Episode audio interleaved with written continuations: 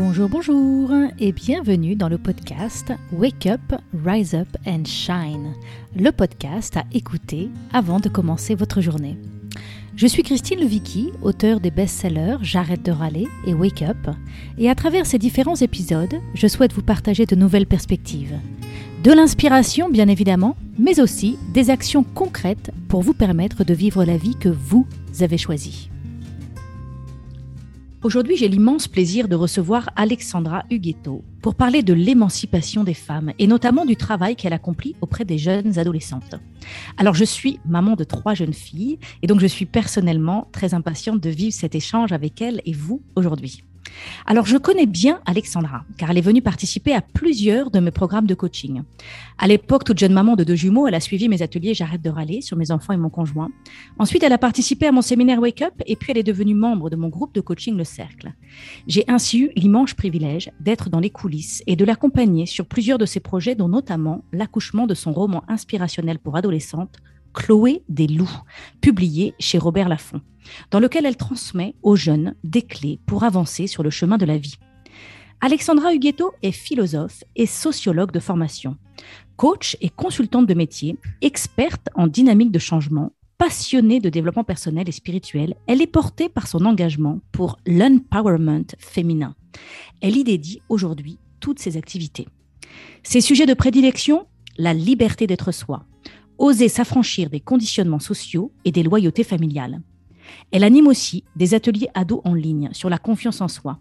Dans ces ateliers, on tord le cou aux croyances limitantes et aux jugements.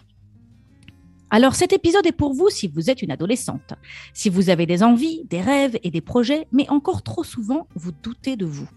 Vous n'osez pas dire ce que vous voulez dire, faire ce que vous voulez faire ou être qui vous voulez être, parce que vous avez peur du regard et ou du jugement des autres vous aimeriez avoir plus confiance en vous.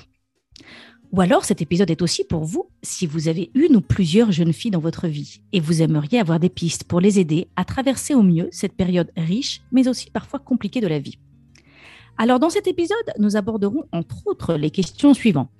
À quoi aspirent les adolescentes aujourd'hui Et quelles sont leurs plus grandes difficultés, souffrances ou frustrations? En quoi l'adolescence de nos filles en 2020 est différente de celle que nous, mamans, avons pu vivre? Alors bonjour Alexandra et bienvenue. Bonjour Christine, merci pour ton invitation. Alors quand je t'ai connue et quand je t'ai accompagnée en tant que coach, tu développais un cabinet de consulting et de coaching en direction des entreprises. Mais donc qu'est-ce qui t'a amené à finalement orienter aujourd'hui tout ton travail vers l'émancipation des femmes et des filles? Ah, c'est une jolie question. Euh, tiens, que je, je ne me suis pas posée depuis fort longtemps. Euh, bah, il, se trouve déjà que la plupart de mes clients étaient des clientes. Donc même quand j'ai travaillé dans l'univers de l'entreprise, finalement, j'ai travaillé soit en individuel, soit en collectif avec euh, des dirigeantes, euh, des femmes principalement. et j'ai vu que ce qui leur plaisait dans mon accompagnement, c'était certes euh, mon expertise autour de voilà, la gestion de projet, les dynamiques de changement, mes compétences de sociologue, mais aussi ma, ma capacité en fait à les, à les accompagner pour euh, voir grand, euh, faire sauter les verrous, ouvrir, ouvrir les opportunités, ouvrir leur capacité en fait à oser accueillir les opportunités qui se présentaient à elles. Donc dans cette activité-là, finalement, euh, j'ai été en, contact avec beaucoup de femmes. Je me suis aussi beaucoup reconnue dans ce qu'elles vivent et j'ai vu que j'étais en, capacité d'avoir une, valeur ajoutée euh, sur l'accompagnement de ce qu'elles sont et pas seulement de ce qu'elles font. Euh, ça, c'est la première chose. La deuxième chose, c'est que je crois que du plus loin que je m'en souvienne, je suis féministe. Euh, déjà, toute gamine, euh, j'avais cette, euh, volonté et, surtout cette, clairvoyance sur le fait qu'on ne jouait pas à armes égales avec les hommes et que c'était profondément injuste. Et, voilà, cette fibre en moi, finalement, cumulée avec toutes mes, connaissances de développement personnel, aussi mes connaissances de sociologie, parce que je me suis spécialisée dans la sociologie identitaire, donc, euh, tout, tout, ça a fait que j'ai vu que j'avais quelque chose qui pouvait apporter un petit plus pour les femmes. Voilà pourquoi aujourd'hui, finalement, elles sont au cœur de mon engagement. Mhm, mhm. Et, donc, et, donc, au milieu de cet engagement, euh, tu t'es retrouvé dans cette aventure d'écrire ce livre, Chloé Desloups, qui est finalement un, roman initiatique pour les jeunes. Euh, est-ce que tu peux nous dire un peu plus de quoi parle ce livre et qu'est-ce qui t'a donné envie de l'écrire? Alors, ce livre raconte euh, l'histoire d'une jeune fille de 17 ans qui, qui doit s'émanciper d'un, d'un lourd fardeau familial pour pouvoir être elle-même et se découvrir. Donc c'est vraiment un, livre, euh, c'est une histoire d'émancipation, euh, de capacité à, s'affranchir d'un modèle familial euh, qui lui est imposé pour pouvoir aller vers ce qu'elle est elle, qui est très très différent de, de ce qu'on lui propose, non seulement dans sa famille, mais aussi dans la société dans laquelle elle vit. ça c'est pour l'histoire. Après, comment m'est venue cette envie d'écrire. En fait, l'envie d'écrire est différente de comment m'est venue l'idée de ce roman. Euh, moi, dans, une toute première vie, j'ai été, euh, chanteuse d'art lyrique. Euh, bah, suite à voilà, un, problème de, de, santé, une partie de mon pharynx s'est calcifiée. Je n'ai pas pu mener à bien cette carrière. Et de fait, je me suis engagée dans une carrière un peu plus classique. Et on va dire qu'une quinzaine d'années plus tard, euh, ça m'a rattrapé en fait, notamment en, retravaillant sur la sociologie des identités. Je me suis dit, mais mon Dieu, mais j'ai en moi une identité d'artiste qui pleure beaucoup, qui n'est pas, euh, qui n'est pas du tout servie et, et, qui fait que bien que j'avais une super carrière, euh, j'avais le sentiment de m'ennuyer profondément et de surtout de ne pas m'épanouir. Donc j'ai compris que j'avais un besoin à servir autour de, cette identité d'artiste qui était fortement ancrée en moi. Et bon, le chant, là, il n'en était plus question, mais j'ai cherché, alors que je n'ai pas eu les ressources de le faire à 25 ans, hein, quand, l'histoire m'est arrivée, au, lieu de tout, tout arrêter, de mettre mon mouchoir dessus, bah là, j'étais suffisamment armée avec tout le développement personnel les démarches thérapeutiques que j'avais pu faire pour me dire, mais après tout, je peux l'investir autrement, cette fibre artistique et l'écriture est arrivée euh, assez naturellement euh, mm. comme idée. Mm. Après, l'idée du roman, c'est, je suis convaincue que c'est un cadeau. Du, jour où j'ai accepté d'ouvrir en me disant, OK, cette fibre artistique est en moi, je vais l'honorer parce que c'est un besoin fondamental pour moi, euh, finalement, l'idée de roman est arrivée très vite. Mm. Mais elle a surgi hein, dans ma vie. Je ne m'y attendais pas du tout. Moi, j'étais, je pensais plutôt écrire un livre de développement personnel. En fait, j'avais déjà tellement travaillé depuis euh, presque 15 ans le, en développement personnel que je, je me sentais tout à fait en capacité d'écrire un roman pratique. Enfin, un, plutôt un livre pratique de développement personnel. Euh, je, je, ne me sentais pas encore capable à l'époque euh, d'écrire un roman. Sauf qu'une nuit a, a surgi l'idée de, cette histoire de Chloé. Je, suis convaincue qu'elle est venue toquer à ma porte et que ce personnage a eu envie que je parle d'elle. Hmm. Et je me suis là lancée dans, cette folle aventure d'un roman euh, qui me semblait bien trop grande pour moi à l'époque. C'est chouette parce que du coup, tu, euh, comme on dit, tu walk the talk, tu vois, tu euh, t'appliques à toi-même, tu chemines toi-même personnellement pour, pour euh, dépasser tes limites, pour révéler ce que tu portes en toi. Et ensuite, c'est ça que tu transmets aux jeunes filles que tu accompagnes par la suite. Donc, c'est chouette de, te voir incarner toi-même ce que tu enseignes. Ah oui, tout à fait, tout à fait. C'est vraiment ce que je transmets, c'est ce que j'ai appris, ce que j'ai expérimenté mmh et ce qui a marché. Mmh Alors, quand tu vois une adolescente commencer ton livre, quel est ton plus grand désir pour elle?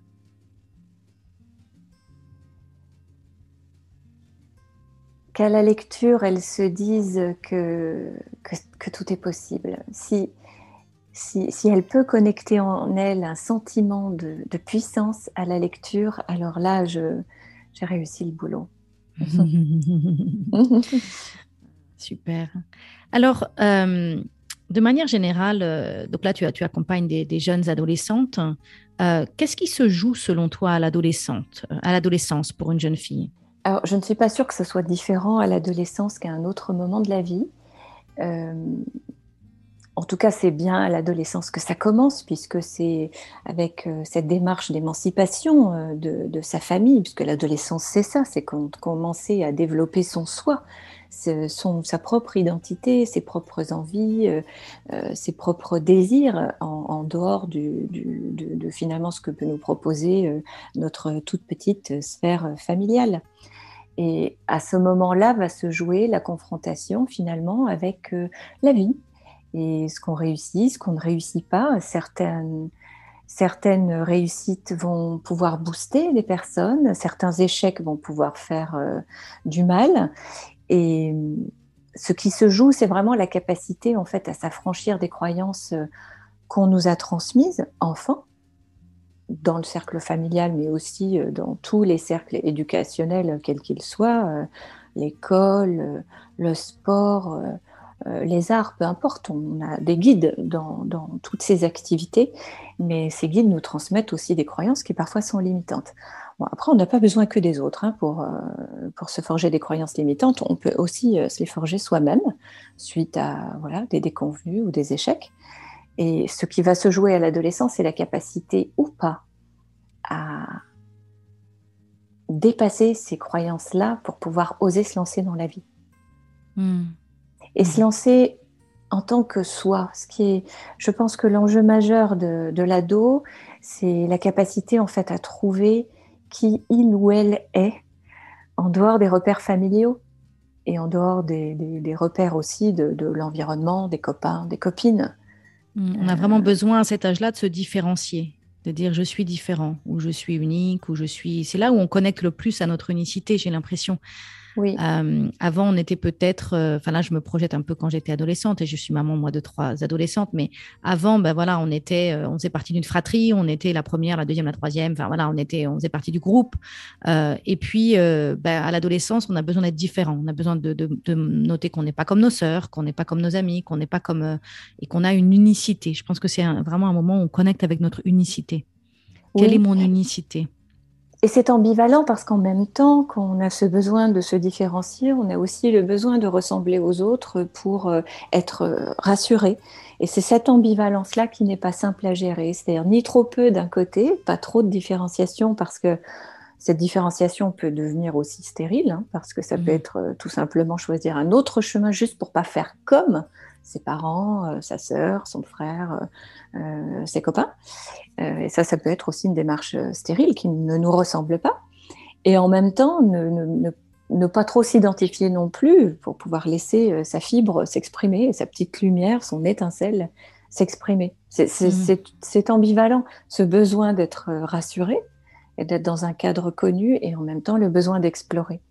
Oui, puis le besoin d'être accepté, donc quelque part d'adopter de, les codes euh, du mmh. groupe, du groupe pour, euh, pour être accepté, pour être aimé. Parce que je pense qu'il y, a probablement une, grande, une grande peur de ne pas être aimé.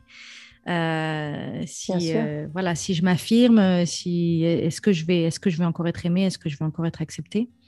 Mais tout à fait. Nous, sommes des êtres sociaux. nous avons besoin de signes de reconnaissance des autres, comme quoi mmh. nous appartenons à un cercle amical, à une communauté, peu importe, mais on a besoin de ces signes de reconnaissance.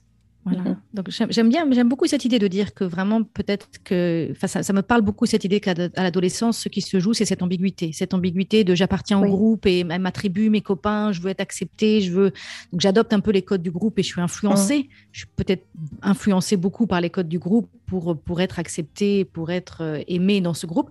Et en même temps, j'ai donc euh, un, autre élan qui est l'élan de d'affirmer mon unicité, d'être différente, de me différencier. Euh, et, de, et de me trouver en fait. Mhm. C'est ça, oser être soi. Mhm. dans un cadre rassurant, mais oser être soi quand même, parce que c'est ça mhm. qui amène à, l'amour de soi. C'est voir qui l'on est vraiment et aimer cette personne-là. Alors, euh, quand tu, quand tu regardes les, jeunes filles que tu accompagnes et quand tu regardes peut-être l'adolescence que toi, tu as eue, euh, en quoi l'adolescence de, nos filles en 2020 est différente en fait de celle que nous, maman, nous avons pu vivre? Est-ce que tu vois des différences? Oui, alors... Euh, La différence que je vois me semble être liée à la surexposition euh, physique, notamment des filles. Euh, je, pense que c'est plus difficile pour elles de s'aimer, de s'accepter telles qu'elles sont, avec les réseaux sociaux qui sont inondés de filles transformées, photoshopées avec tous les filtres incroyables mais vrais qui te font ressembler à une poupée absolument, euh, absolument parfaite. Je pense que l'image de soi est très, certainement beaucoup plus difficile à construire. L'amour de soi dans son image est certainement bien plus difficile à construire que pour nous. Ça, j'en suis vraiment convaincue. Et, je le vois, moi j'ai des petits ados dans, dans mes ateliers. Euh, qui sont vraiment, vraiment très jolies et qui pourtant, dans leur story, euh, mettent des filtres pour euh, être encore plus jolies. Et je, ne cesse sur Instagram de leur écrire en leur disant Mais tu es tellement jolie, es-tu sûre d'avoir besoin de ce filtre? Mhm. C'est dingue parce que qui sont-elles le matin quand elles se coiffent devant le miroir et qu'elles se sont trouvées tellement jolies sur une sur, sur, un, sur un selfie euh, hyper photoshopé la veille? Ça, ça, je pense que c'est très, très difficile. Il y a beaucoup de mm-hmm. jugements autour du physique, certainement plus que nous n'en avions, euh, nous. Oui. Pour le reste, je ne sais pas si c'est très différent. Mm. Il y a, en même temps, il y a aussi le côté euh, qui peut être positif de ça, de se dire ben, j'ai la possibilité de me montrer au monde et de choisir, alors pas forcément les filtres, hein, mais euh, je sais que moi à l'époque, quand j'étais adolescente, quand on tirait euh, les photos de vacances de l'été, donc on avait un appareil photo, hein, et, mais c'était du, c'était du, comment on appelle ça, du, comment ça s'appelle du... De l'argentique. Voilà, de l'argentique. et donc on sortait les photos de vacances et puis c'était pourvu qu'il y en ait une qui soit bien, quoi. Pourvu ah, qu'il y ait une photo de moi qui soit bien et que je puisse la mettre dans ma chambre et, me voir et me trouver belle. Tu vois, pourvu que. Très geste. Et, et, là, bah, c'est facile d'avoir une belle photo de soi. Pas forcément, même, même au-delà, au-delà des filtres, juste parce que avec le digital, on peut prendre des tonnes de photos et du coup, bah, on peut jeter toutes celles qu'on n'aime pas et on peut garder celles qu'on aime et mettre sur le mur de notre chambre ou sur notre mur Instagram une photo de nous qu'on aime. Et ça, c'est en même temps, c'est boostant, je trouve.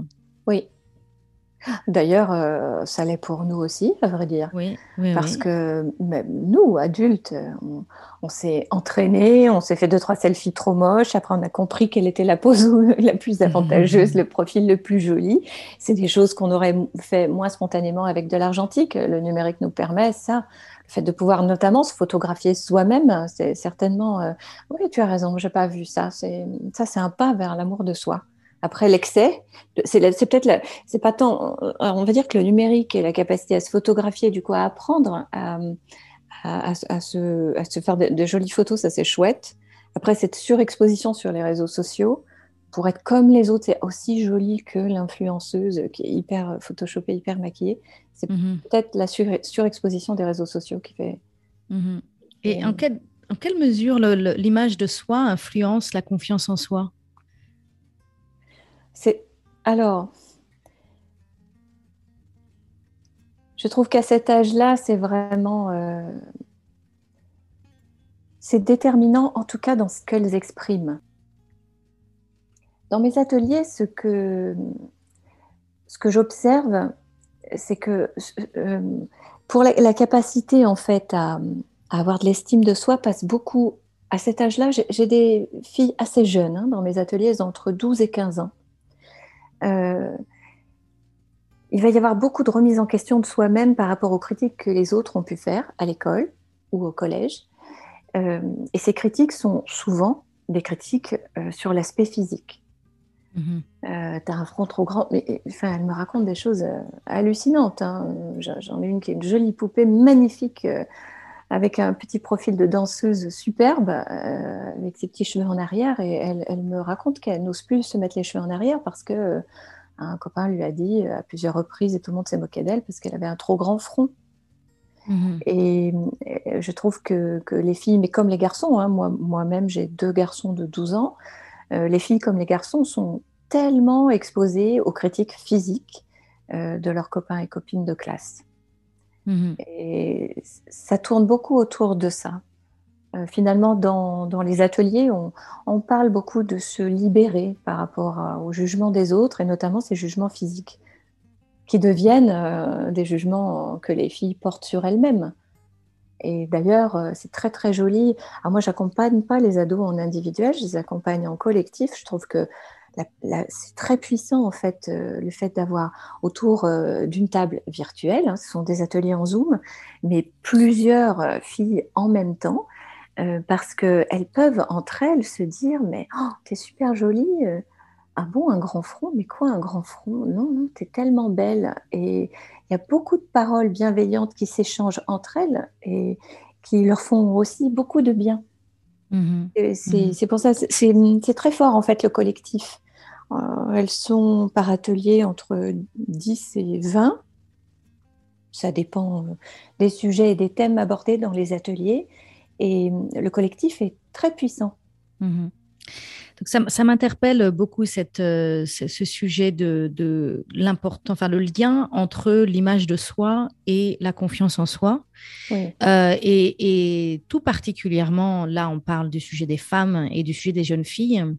Euh, et donc, ma, mon raisonnement, enfin, ce qui, ce qui est présent en moi là tout de suite, alors que nous avons cette conversation, c'est que le, nous vivons une vie incarnée.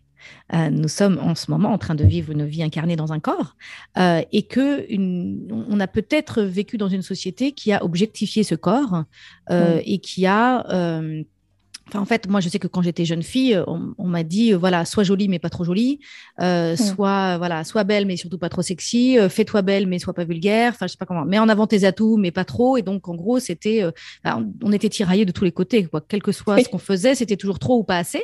et donc, et donc, il y a un peu un et, et donc, il y a cette, cette objectification, toutes ces directives que nous avons sur notre corps qui, en fait, nous coupent de notre incarnation quelque part.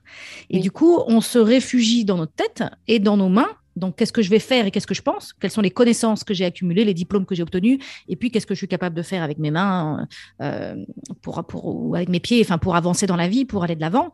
Mais on est coupé de notre véhicule, en fait. On n'est on n'est pas en paix avec notre véhicule, qui est notre corps. Euh, et, moi, j'ai vraiment observé, et, c'est vrai pour les hommes et c'est vrai pour les femmes, mais c'est vraiment vrai pour les femmes parce qu'elles ont subi cette objectification de manière très très forte de la part de notre société, le patriarcat, les médias et tout ça. Mais quand on des siècles.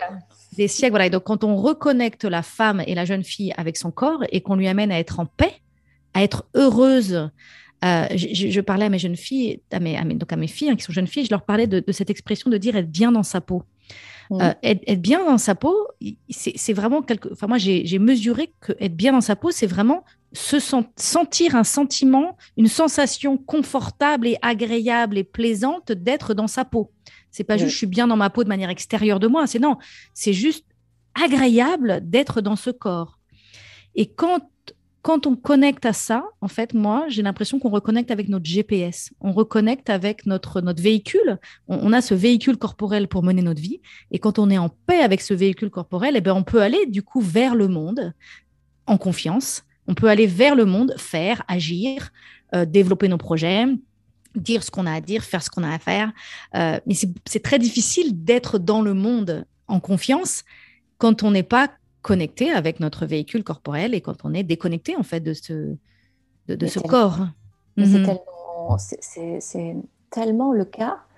Euh, d'ailleurs, on, peut, on peut l'expérimenter lors d'une séance de sport particulièrement réussie, avoir eu ce sentiment de toute puissance parce qu'on était uniquement dans notre corps et mm. vraiment connecté à nos cellules. Euh, on, est dans cette capacité de, d'avoir des moments vraiment de, d'éblouissement euh, physique euh, par le sport ou en se promenant dans la nature. et, ça, c'est une source d'estime de soi très forte. On, est trop coupé, comme tu le dis, du corps. On privilégie le mental, le faire, mais, mais le corps est une source d'ancrage tellement puissante tellement puissante. Et c'est tout à fait euh, important, y compris pour les jeunes, de d'être bien, comme tu le dis, dans leur peau et dans leur corps, parce que c'est une source de confiance en elles. Voilà. Et, c'est vrai que je remarque que souvent, malheureusement, la conversation autour du sport, quand on est jeune, moi je me souviens, c'était le cas pour moi et je suis curieuse de savoir si c'est encore le cas aujourd'hui pour les, adolescentes d'aujourd'hui. Euh, mais c'était, il faut que je fasse du sport parce que j'ai pris des kilos. Donc c'était encore, c'était pas, il faut que je fasse du sport parce que je vais connecter avec ma puissance et ça va être tellement agréable cette sensation corporelle que je peux ressentir quand je mhm. augmente les pulsations de mon cœur et quand je me dépasse un peu physiquement ou, juste quand je bouge, tout simplement. Ça peut être aussi en dansant ou voilà, juste quand je bouge mon corps et ben du coup je sens mon corps et quand je sens mon corps, ben, en fait c'est trop bon. Euh, et en fait, c'est pas ça le discours. Le discours, c'est fais du sport parce que ton corps n'est pas à la hauteur de ce qu'on attend de lui pour être aimé. Donc, fais du sport parce que mm. tu as du ventre, parce que tu as des fesses, parce que tu as des machins. Et donc, on est encore en train de. en fait, on se prive et on passe complètement à côté de la plaque euh, dans pourquoi bouger, en fait? Ah oui, la tyrannie des kilos, malheureusement, ça, ça, n'est pas, pas terminé. Mais euh, à ça s'ajoute aussi, et, ça, tu vois, ça se joue à l'adolescence, le fait que dès le collège et encore plus au lycée, euh, en tout cas en France, je sais que toi, tes filles sont dans un système éducatif qui est quand même euh, moins, qui produit moins de surcharge sur, sur les ados. Mais en France, en fait, la charge de travail du collège et du lycée ne cesse d'augmenter et c'est toujours au prix des activités extrascolaires dont le sport, mais aussi mm. euh, les activités artistiques. Moi, j'en ai un souvenir, mais malheureux. Euh, je faisais énormément de sport, je faisais de l'athlétisme, de l'équitation, euh, du ski, de la compétition. J'ai un souvenir terrible d'avoir eu à, abandonner tous ces sports. Je voulais pas abandonner la musique, donc j'ai dû choisir pour pouvoir vraiment faire un, lycée euh, et avoir des, résultats, des résultats convenables. Et, mm. et, cette surcharge de travail euh, me préoccupe beaucoup parce que malheureusement, ça n'a pas du tout changé. Euh, je le vois déjà sur mes garçons, tu vois, qui entrent en cinquième à la rentrée. Dès la sixième, là, ça a été beaucoup plus compliqué de caser le sport. Mm. Et, je sais que ça, va, ça ne va cesser en fait de s'aggraver comme problème. Or, tu vois, entre la tyrannie des kilos et le fait qu'on fasse le sport pour du, sport pour de mauvaises raisons, et en plus la surcharge qui est imposée à nos ados, euh, ben voilà, le corps passe à la trappe. Et assez rapidement, on les emmène vers le mental et le faire. Qu'est-ce qu'on a attendu à l'école? De réfléchir euh, et de préparer leur carrière. Mmh, mmh. C'est terrible, hein, ça se joue là. Oui. Et, toi, quand tu écoutes euh, les jeunes filles, elles, elles aspirent à quoi? C'est quoi ce qu'elles voudraient si on c'est quoi leurs aspirations? Écoute, je suis contente de,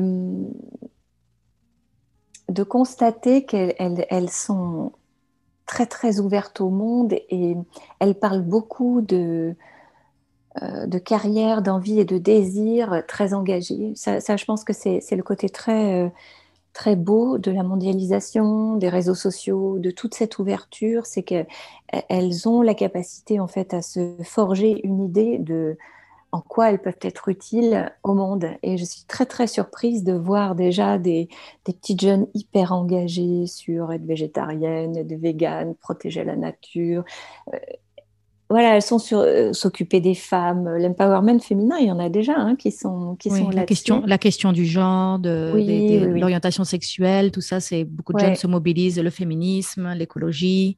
Exactement. Et mhm. elles ont des, elles ont vrai, c'est très beau pour moi de constater qu'elles ont des, des, ambitions euh, sur des sujets plus grands qu'elles-mêmes. Et ça, c'est chouette parce que c'est très porteur de lumière, ça, le fait d'être euh, comment dire, euh, euh, mais nourri et, porté par un, par un projet plus grand que soi. Et ça, c'est nouveau à cette génération. Ah c'est vraiment quelque chose de beau de notre génération. Oui. Enfin, de cette, de cette génération. Oui, et puis c'est l'une des beautés finalement de la mondialisation et de, de cette ouverture, accès à l'information grâce à Internet. Mm-hmm. Et donc, ces jeunes, elles ont, elles ont vraiment envie de prendre leur place, elles ont envie de contribuer à l'humanité, elles ont envie d'activer leur talent. Oui. Euh, super. Super. Et, en même temps, elles sont très contraintes par euh, Ah, mais euh, ça, c'est des métiers qui gagnent rien. Enfin, c'est incroyable comme elles sont prises en étau entre ces ambitions et, tout ce que notre société, qui n'a pas encore complètement évolué, leur transmet comme modèle. Bon, bah, le, modèle, ça reste encore le métro boulot dodo. Il faut beaucoup travailler, il faut s'acharner au travail pour réussir. Euh, euh, les métiers euh, qui sont des métiers, comment dire, à la, à la marge sont des métiers qui ne gagnent pas d'argent. Et en même temps, en même temps, c'est ce que nous on a entendu en tant que, en fait, c'est pas étonnant parce qu'on est les parents, on est la génération qui a entendu ça. Donc soit en tant qu'adulte, on a réussi à le dépasser nous-mêmes, soit ben, on le retransmet à nos enfants.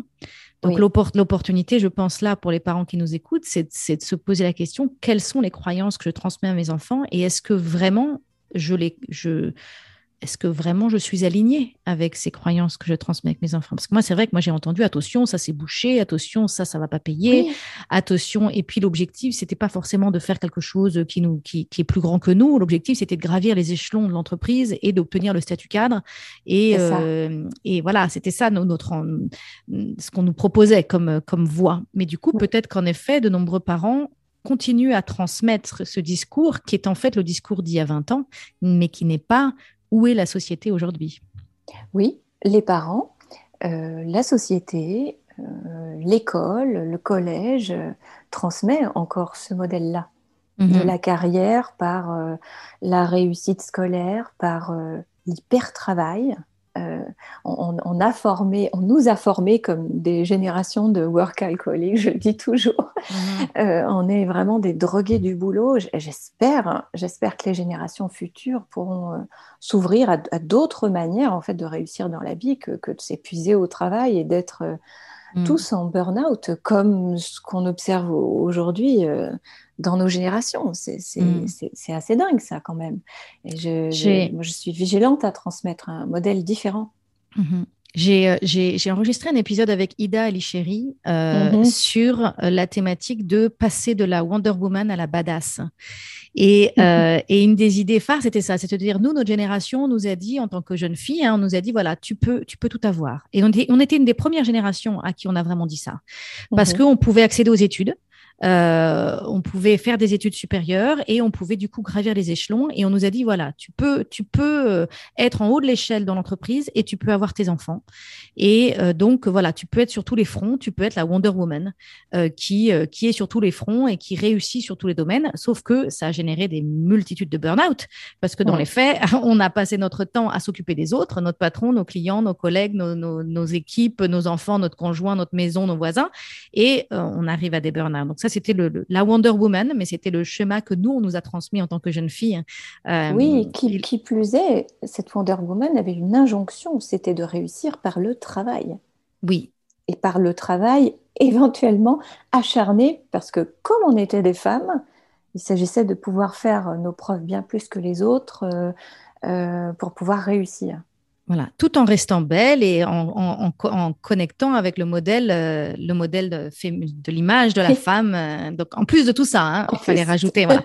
Euh, Tandis que quand tu me dis ce à quoi aspirent les jeunes filles aujourd'hui, je vois vraiment, et d'ailleurs on voit déjà des jeunes filles qui ont déjà 25 ans, euh, la trentaine, et qui, qui, sont en train de vraiment s'affirmer euh, dans le monde, euh, on arrive maintenant vers un mouvement de la badass. Et donc on sort de la Wonder Woman et on arrive vers la badass.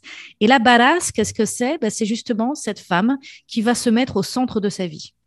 Euh, mhm. qui va se mettre en premier en fait, et non pas en premier de manière égoïste, mais qui va se dire je vais d'abord prendre soin de moi, je vais et puis je vais aussi faire un retour vers moi pour me mettre dans des situations où je peux affirmer mes talents, être au mieux de moi-même euh, et vraiment être à ma place. Donc on, a ce retour vers soi pour être à sa place et pour prendre soin de soi. Et donc le, pouvoir de la badass vient de là, vient d'un retour à elle-même et de prendre soin d'elle-même en premier, de s'honorer elle-même. Euh, en premier pour ensuite, euh, en effet, euh, prendre à bras le corps des projets qui sont plus grands, qui sont plus grands qu'elle, vouloir contribuer à l'humanité, vouloir changer le monde, mais sans renier euh, ce retour à soi et, cette responsabilité en fait de prendre soin d'elle en premier. Oui. Et j'irai même plus loin, c'est prendre soin de soi pour être dans cette ambiance intérieure de puissance et de confiance en sa propre puissance. ce que j'explique aux ados comme aux autres, c'est que la réussite n'est pas liée qu'au travail. si on, a, on est une travailleuse acharnée avec le mauvais mindset, rien ne viendra. Mm-hmm. Si on a le super mindset et qu'on travaille raisonnablement, tout va s'ouvrir. Et ce que vraiment je, je, souhaite transmettre euh, à ces, à ces jeunes, c'est que leur état d'être, leur capacité à avoir une ambiance intérieure lumineuse, positive, confiante en elles, détermine leur réussite autant que leur capacité à travailler. Mhm. Et c'est ça pour moi aussi la différence entre Wonder Woman et la badass. Mhm. Wonder Woman, elle bosse comme une dingue, mais est-ce qu'elle a le bon mindset? On ne sait pas. Elle, elle voit que les étapes à franchir les unes après les autres, elle est dans le faire. La badass, elle est si convaincue d'être dans son être puissant, lumineux, que ça va le faire. Et c'est cette énergie d'être là qui va ouvrir les portes. Parce mhm. que la chance, le succès, c'est aussi une question d'énergie, c'est pas simplement une question de travail. Oui, et c'est un et c'est une question de tu parlais du mindset et je pense qu'en mhm. effet avoir un mindset euh, puissant, un mindset ouvert sur les possibles, euh, donc un discours intérieur. Hein, le mindset c'est le mind, hein, c'est le cerveau, c'est un discours intérieur, c'est une conversation qu'on cultive avec la vie, avec soi-même. Et, moi, j'ai découvert ces derniers temps que le mindset, c'était énorme et c'était très puissant, mais il faut aussi que le corps suive. Et que quand on est dans un mal-être corporel, quand on est déconnecté, quand on vit à quelques centimètres de notre corps, parce qu'en fait, on a des jugements, des croyances, des peurs, euh, et, qu'on s'est coupé de nos ressentis, souvent euh, corporels, ben en fait, on se prive d'une sagesse, on se prive d'un GPS qui nous donne la direction de notre vie, qui nous donne des informations. Euh, déterminante pour mener notre vie. Donc moi, voilà, c'est vraiment mon dada en ce moment. Donc c'est pour ça que je voulais t'inviter dans ce podcast aujourd'hui, Alexandra, pour qu'on parle de ce sujet auprès des jeunes. Moi, j'accompagne les femmes dans mon programme La Voix d'Athéna, euh, qui, qui c'est le même, c'est le même travail en fait. C'est ce travail de euh, ramener les femmes à elles, euh, en elles pour qu'elles puissent connecter à leur puissance, connecter à leur brillance, qu'elles puissent changer leur discours intérieur et changer la relation qu'elles ont avec leur être, avec leur corps, pour qu'elles puissent euh, euh, connecter à leur, à leur toute puissance. Mais c'est tellement juste. Et d'ailleurs, l'un des, l'un des sujets de la rentrée que, que j'ai hâte d'animer, les, les, ateliers pour ados sont des ateliers thématiques, donc il y en a un par mois. Et chaque mois, il y a une thématique spécifique. On, soit on fait un tableau de visualisation, soit on, on va explorer comment se protéger des, amitiés toxiques. voilà le genre de choses qu'on peut voir en atelier. Et à la rentrée, euh, le thème de l'atelier, c'est Je kiffe mon corps de fille. Ah, ben voilà. mais voilà. mais c'est tellement juste ce que tu dis. Et, ça passe par là aussi. alors nous, dans notre éducation, on est passé complètement à côté du fait de nous permettre d'aimer notre corps de femme. Mmh euh, certaines d'entre nous euh, euh, ont vraiment, moi y compris, ont appris tellement tard en fait à quoi vraiment ressemblait un clitoris. En fait, on mmh a tous pensé longtemps que c'était un petit bouton, sauf que quand on le voit mmh en vrai, c'est juste quelque chose de merveilleux qui est immense.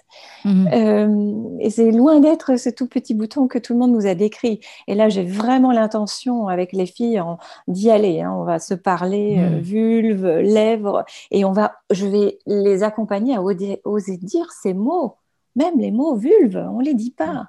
Mhm. Alors qu'on va dire très facilement euh, pénis, euh, testicule, tout ça on va le dire très facilement, mais vulve, bon sang, lèvres, mince, c'est pareil.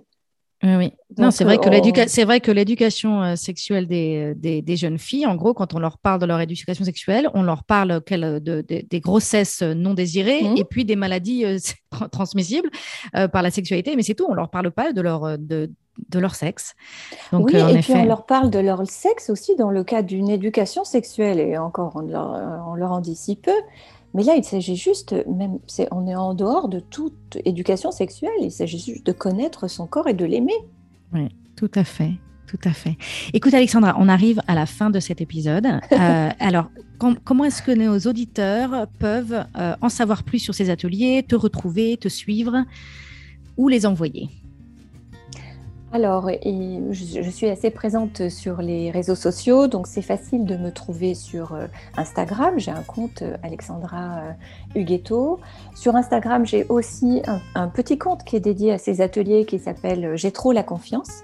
Les ateliers s'appellent comme ça, mais de toute façon, sur mon compte personnel, je relais évidemment toutes les informations sur les ateliers ados et sur le reste, parce que là, on a fait un focus sur les ateliers ados et sur le roman Chloé Desloups, qui est très proche hein, dans la démarche.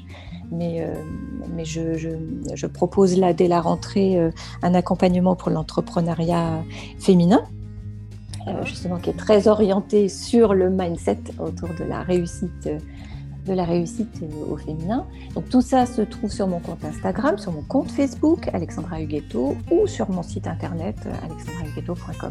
Je suis facilement joignable de toute façon. Ou sur LinkedIn, bien sûr, sur mon, mon profil. Je suis facilement joignable. Super, formidable. Merci beaucoup Alexandra j'espère qu'on aura l'occasion de se voir très prochainement lors d'un voyage en France. Oui, merci Christine, moi aussi. Merci pour cette invitation. Au revoir. Au revoir. Alors voilà, ma conversation avec Alexandra est terminée. J'ai vraiment eu grand plaisir d'aborder ce thème important de la jeunesse et de l'adolescence. Si c'est un thème qui vous intéresse et que vous avez envie d'explorer plus loin, je vous invite à écouter l'épisode 36 intitulé Réinventer l'école, ainsi que l'épisode 25 Voir mon ado autrement. Bonne écoute Si vous avez aimé ce podcast, abonnez-vous pour que je puisse continuer à vous apporter des ressources pour vous aider à vivre pleinement la vie que vous avez choisie. Si vous écoutez sur Apple Podcast, laissez-moi 5 étoiles. C'est vraiment le meilleur moyen de m'encourager et de me soutenir. Et si vous avez envie d'aller plus loin, j'ai créé pour vous un programme vidéo gratuit sur 5 jours pour vous aider à ne plus vivre votre vie à moitié endormie. Vous pourrez le trouver sur mon site internet www.christineleviki.com. À bientôt pour un autre épisode à écouter avant de commencer votre journée.